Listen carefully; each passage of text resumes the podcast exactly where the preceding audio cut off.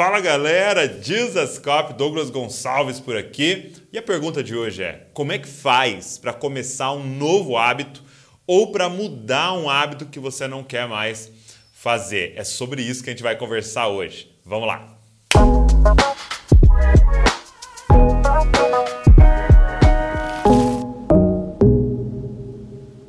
Estamos aqui no Divinamente porque a gente quer aprender a pensar como Jesus. E mais uma vez, estou com meu amigo, Dr. Johnny. Como é que você está? Melhor que eu mereço. Seguinte, hoje nós vamos falar sobre cinco dicas para você começar um novo hábito, mas também serve para você mudar um hábito que você não quer mais viver, não quer mais fazer. Cara, por que conversar sobre hábitos? Então, Dô, essa questão, vou contar um testemunho para você. Ok. Eu apesar de trabalhar com saúde, de ser formado em medicina, eu não havia me atentado, Deus ainda não havia aberto os meus olhos para a importância de cuidar dos nossos hábitos. Okay. Como isso é espiritual, não é só uma questão comportamental. E o que, que, a gente sabe hoje? Oh, nada que você faça nenhum medicamento caríssimo que você tome, nenhuma cirurgia hum. que você possa fazer, nenhum médico caríssimo que você possa frequentar é tão importante para você ter saúde quanto mudar os seus hábitos para hábitos mais saudáveis. Nada é mais poderoso do que construir um hábito saudável. Uau. E aí, isso me, me chama bastante atenção, porque olha para a Bíblia, né? Olha para o plano de Deus. Quando Deus criou todas as coisas, ele criou pela sua palavra. Mas quando Deus foi cumprir o propósito de salvar a humanidade, uhum. ele podia ter dito: haja perdão, haja salvação. Mas foi necessário que ele enviasse o seu filho em corpo. Hum. E o propósito de Deus foi cumprido através de um corpo.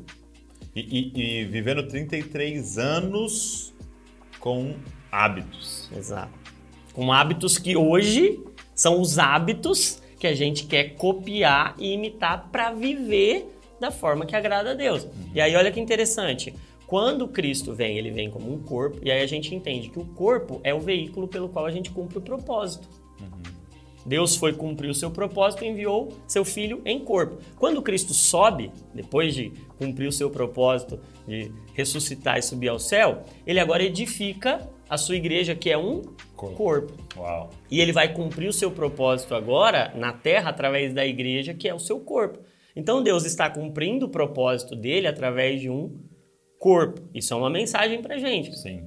E aí olha que interessante, quando Jesus esteve aqui, no seu ministério, grande parte dele, ele passou fazendo o quê? Cuidando do corpo das pessoas. Uau, isso é muito real. Restaurando a saúde, fazendo com que as pessoas tivessem condições de cumprir o seu propósito através do seu Podia corpo. ser uma parada só espiritual, né? Podia. Né? Pra que eu vou curar esse paralítico aqui? Eu só vou perdoar ele, ele vai ser salvo e acabou. Mas ele levantava o cara. Exato, porque o corpo é importante para cumprir o propósito. E Falando disso, nós não estamos falando, obviamente, que dentro da, das consequências do pecado nós não vamos adoecer, sim, sim. nós não vamos ter problema, nós não vamos ter dificuldades e limitações com o nosso corpo. Isso, Isso é consequência, né? É consequência da, da queda lá, né?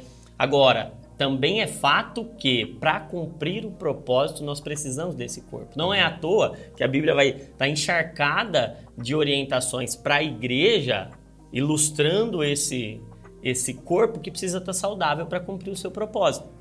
E aí o que que, que, que me chamou a, a atenção? Quando eu vi, é, atribui-se a Robert McChaney né, no seu leito de morte aos 29 anos. 29 anos. É, muito jovem, mas já tendo feito muita coisa para Deus, ele disse o seguinte: Deus me deu, e se não foi ele, vocês me perdoem, mas quem foi, quem quiser que tenha dito faz sentido. disse o seguinte: olha, Deus me deu uma mensagem para entregar e um cavalo para levar essa mensagem. Eu matei o cavalo e agora não tenho mais como levar a mensagem. E a realidade é que tem muito, muito cristão que não está vivendo Uau. todo o seu propósito porque não está cuidando bem do cavalo.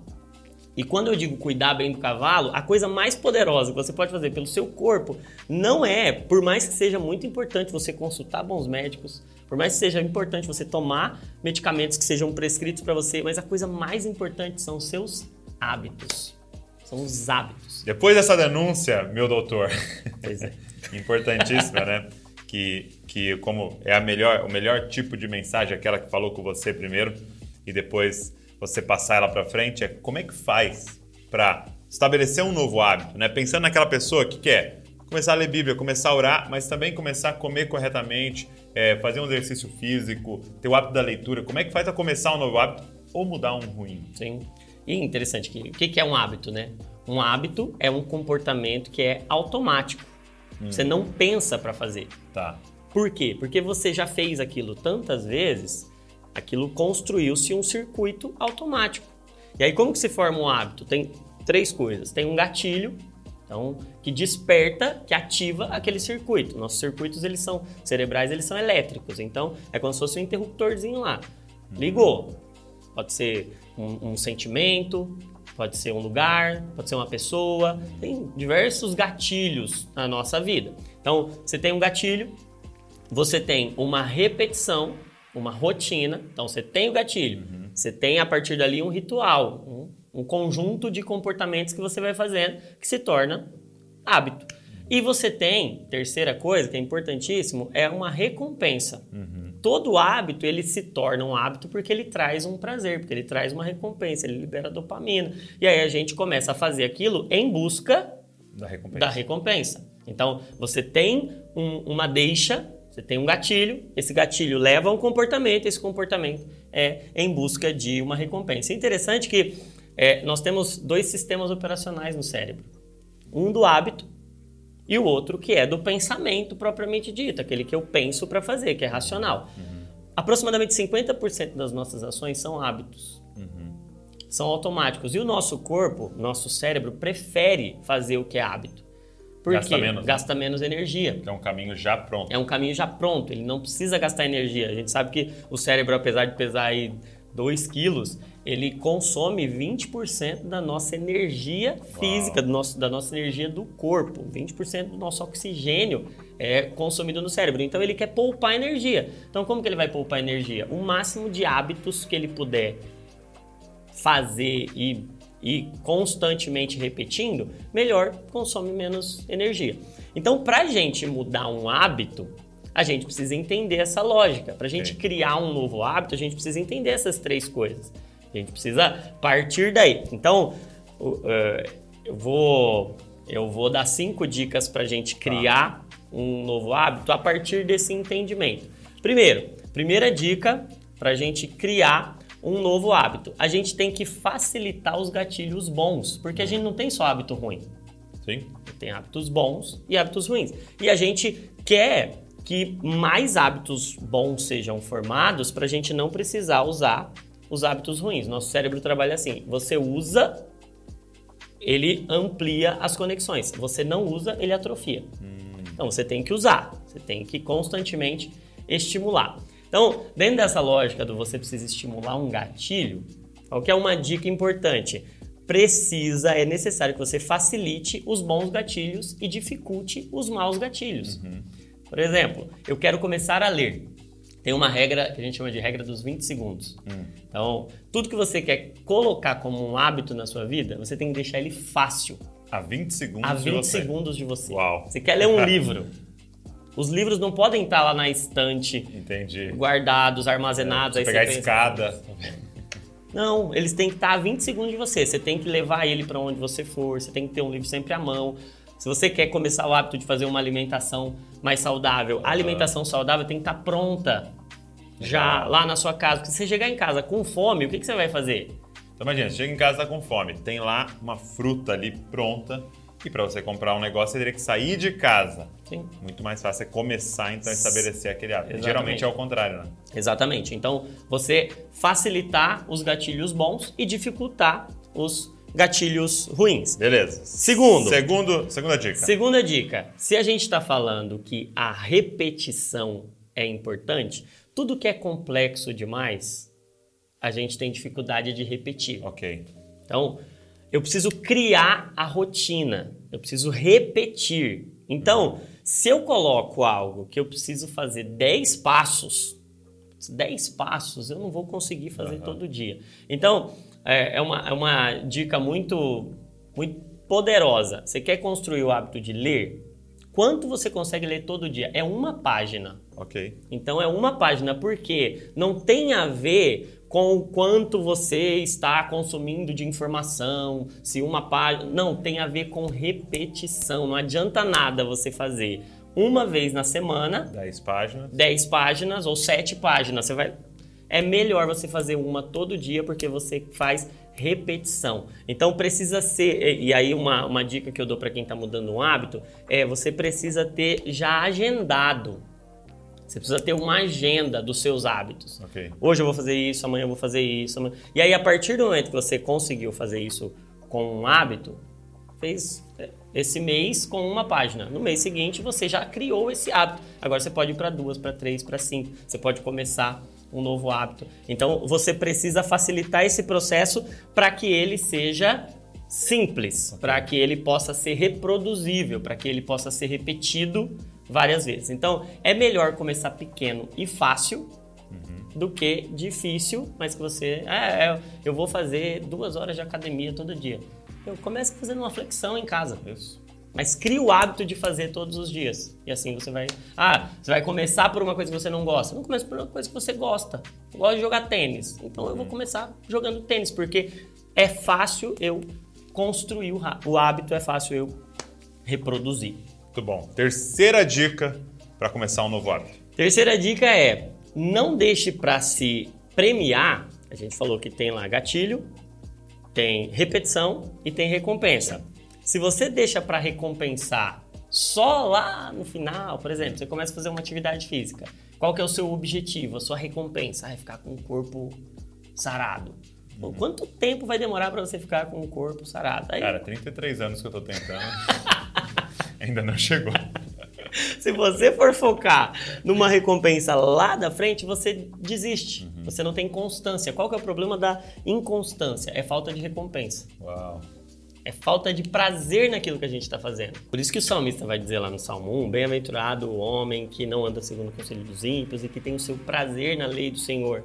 Porque se você não tem prazer em meditar, e aí é aquela coisa, ah, ah mas eu não tenho prazer para começar. Não, você começa e repete. Uhum. Mas você precisa colocar um prazer. Tá. Porque se você não coloca um prazer naquele hábito, é até um, exemplo meio. Não estou dizendo para você fazer isso, né? Uhum. Mas tem um experimento, os caras faziam o seguinte: Ó, oh, eu quero que você crie o hábito de fazer 30 minutos de caminhada. Tá. Ah, mas eu não gosto de fazer 30 minutos de caminhada. Mas é o seguinte: na hora que você chegar, você vai poder comer o que você quiser. Uhum.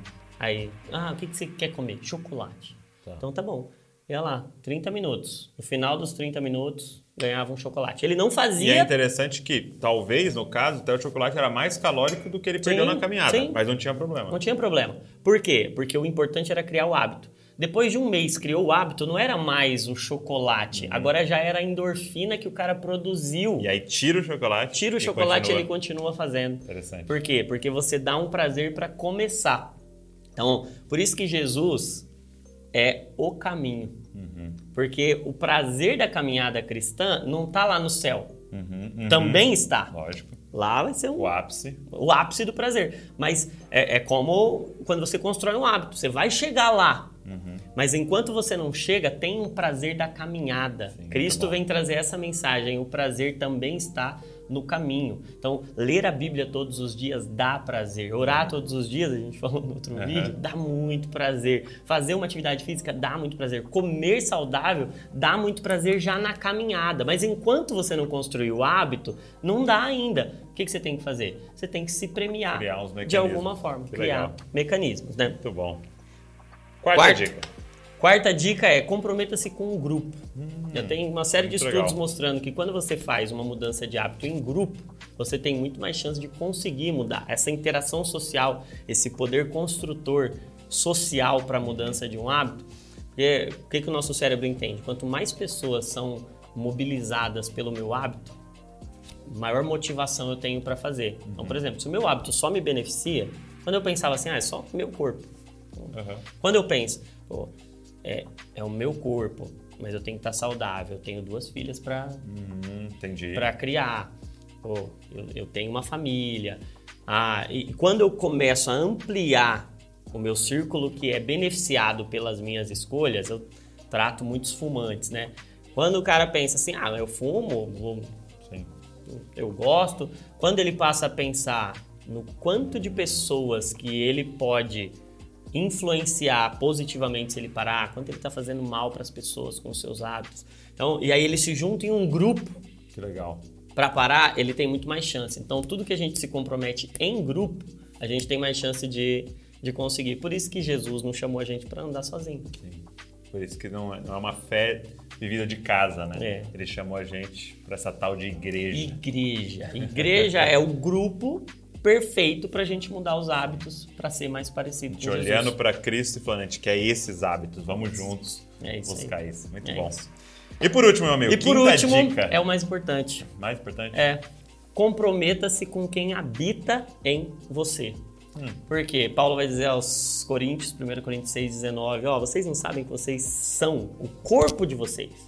O corpo, ele tá falando de corpo mesmo ali. né? Assim. O corpo de vocês é templo do Espírito Santo que habita em vocês. Uau. Então, olha só.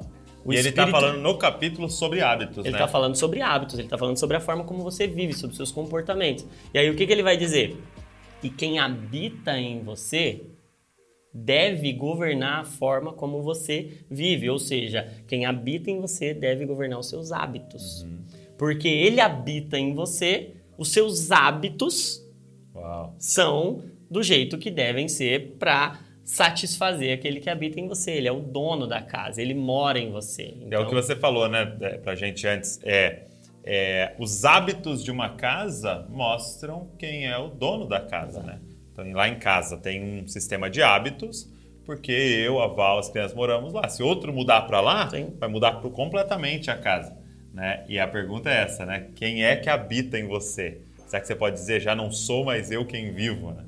Mas agora tem um novo dono nessa É casa isso. e é por isso que tem novos hábitos. E os hábitos revelam a habitação, revelam quem mora lá. Então, se a gente é habitado pelo Espírito, a gente agora vai ter hábitos do Espírito, o Uau. fruto do Espírito. São hábitos que a gente vai copiar Jesus, que a gente vai imitar Jesus no nosso comportamento.